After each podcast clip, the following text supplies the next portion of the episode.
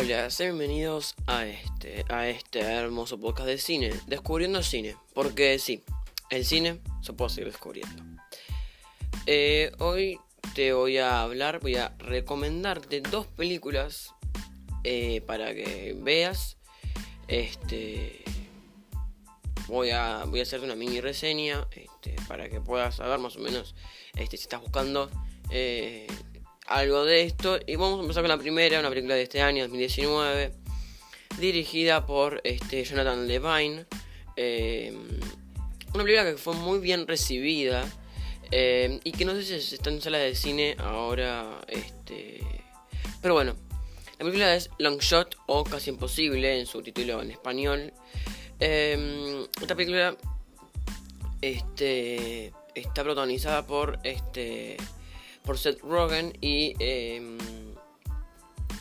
y Charlize Theron. Eh, y nos, nos cuenta un poquito este, la, la, historia ¿no? de Fred Flarsky, Fred Flarsky perdón, eh, que se reencuentra con su primer amor, Charlotte, que ahora es una mujer influyente a nivel mundial. Fred conseguirá conquistarla gracias a su sentido del humor y su visión idealista de la política. Mientras prepara su campaña, Charlotte contrata a Fred para que escriba sus discursos. Bueno, a ver, es una comedia, como dije, eh, una película que comienza siendo una comedia simple, este, es similar a una especie de sketch, ¿no? Como que este, la calidad, más, más que nada, la calidad técnica, qué sé yo, pero después se iría convirtiendo en, en un drama romántico que involucra algo de, thriller político este, con humor, em, este, presente por medio de gags y, y demás situaciones hilarantes. Una película que yo considero una de las mejores de 2019, una crítica directa al gobierno estadounidense, pero sobre todo a las campañas electorales, a la carrera que hay detrás de ellas.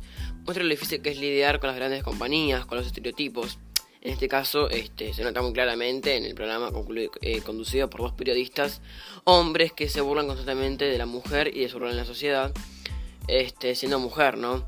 Eh, aunque la película no se centra en el rol de la mujer, es algo que se transmite inevitablemente. O sea, es una película que no tiene una bajada de línea eh, directa sobre la mujer, sobre...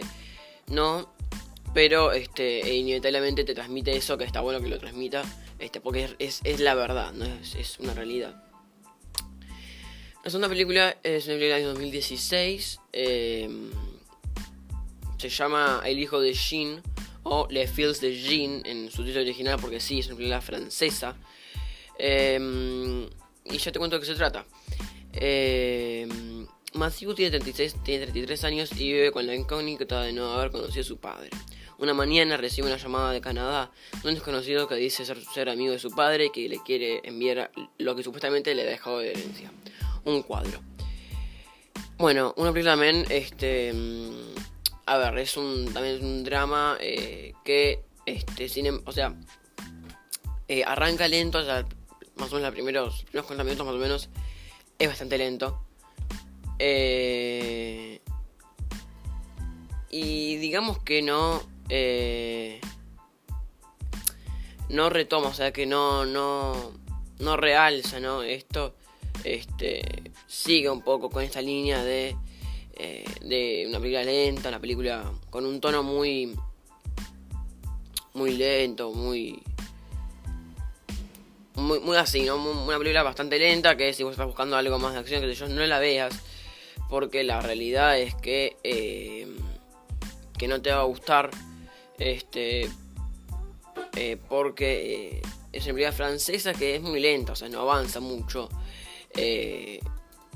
este recién yendo casi en el tercer acto ya directamente diría eh, que es la es que la película este, retoma ¿no? y como que ahí realza. Y este y ahí sí no yo, yo diría que sí pero eh, pero qué sé yo. Eh, tiene un plot twist muy muy muy, muy importante. Eh, pero, este, a ver, a lo que voy, como que yo diría que es uno de los plot twists, yo, yo lo, considero uno de los plot twists más, eh, más, eh, más sorprendentes y que más sorprendió de los últimos 10 años en, la, en el cine, la verdad. Eh, porque es, un plot que no te esperás. Porque no, o sea, ya, obviamente cuando ya te lo va introduciendo, sí, es, obvio. Pero que antes este, no, no, no, te da ninguna pista, no te da nada, así que está, está muy bueno. Y bueno, esas son las dos, las dos películas que este, te recomiendo que, veas. Qué yo. Si estás buscando algo así, míralas que, que te van a gustar, no sé. Eh, Longshot te va a gustar seguro. Capaz que el hijo de Jin te, cuesta un poquito más, pero Longshot te va a gustar seguro. Eh, así que bueno, eh, vamos con la recomendación de la semana. Una recomendación aparte, ya vamos con varias películas. Y este nos despedimos.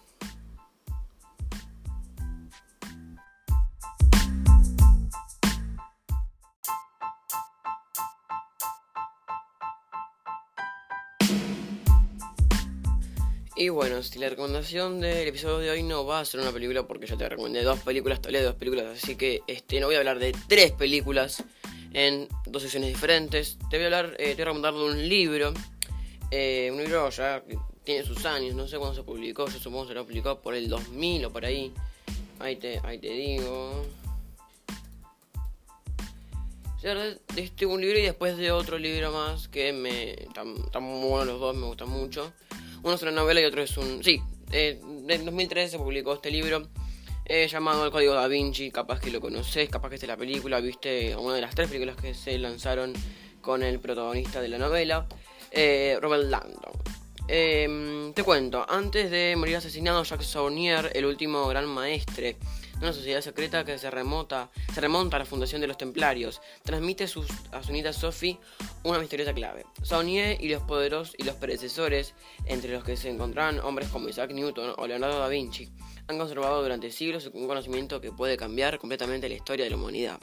Ahora Sophie, con la ayuda del experto en simbología, Lord Robert Landon, comienza la búsqueda de ese secreto en una trepidante carrera que le llevará de una clave a otra, descifrando mensajes ocultos en los más famosos cuadros del genial pintor y en las paredes de antiguas catedrales. Un rompecabezas que deberán resolver pronto, ya que no están solos en el juego. Una poderosa e influyente organización católica está dispuesta a emplear todos los medios para evitar que su secreto salga a la luz. Es un libro que me gustó mucho, la verdad me gustó mucho, es muy atrapante. Em, este, lo recomiendo, eh, recomiendo mucho. Y vamos con otro que tengo por acá. Esperen que lo busco.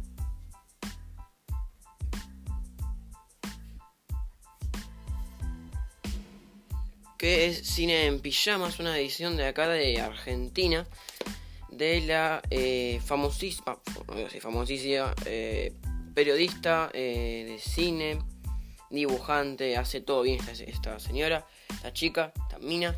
Em, cine en pijamas de Maya Debowicz. Eh, te cuento, la revolución no sucedió. Te cuento el, la sinopsis.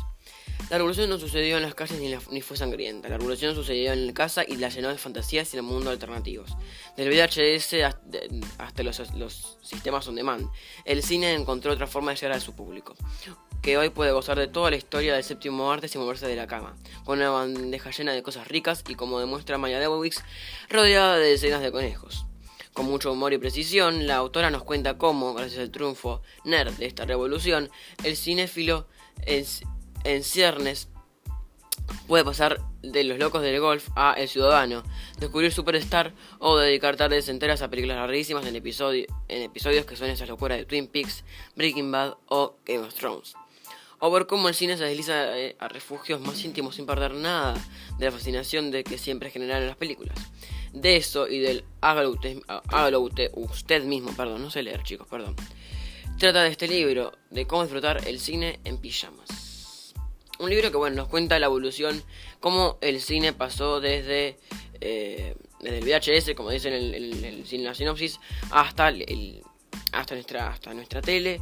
Pero es un libro muy bien contado, eh, que cita un montón de películas este, muy buenas.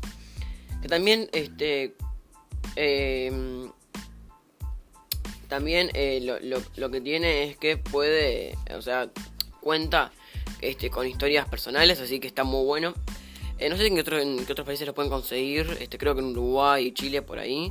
Este, pero principalmente en Argentina lo pueden conseguir porque la autora es argentina, la editorial también. Y este, bueno, aparte de eh, Cine Pop, que son varios libros que ya hay un montón de libros de, digamos, de este, de, de, esta edición, no sé, como de esta especie de serie de libros de cine que nos cuentan diferentes etapas.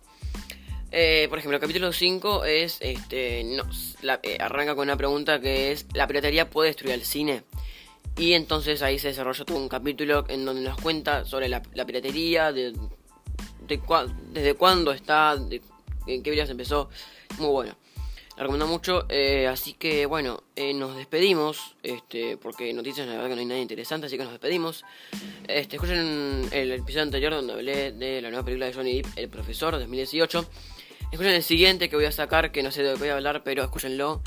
Gracias por haber escuchado esto. Síganos en eh, Instagram, arroba descubriendo cinepod y en Twitter, arroba descubriendo cine.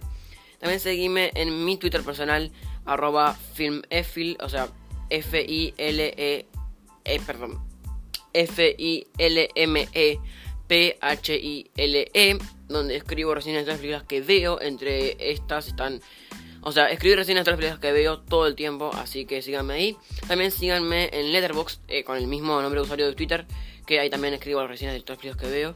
Eh, así que nada, espero que les haya gustado este, este episodio y obviamente síganme en, las redes sociales y todo, así complementamos un poco este todo y no se quedan sin cine, sin descubriendo cine, porque siempre descubriendo cine para todos. Chao.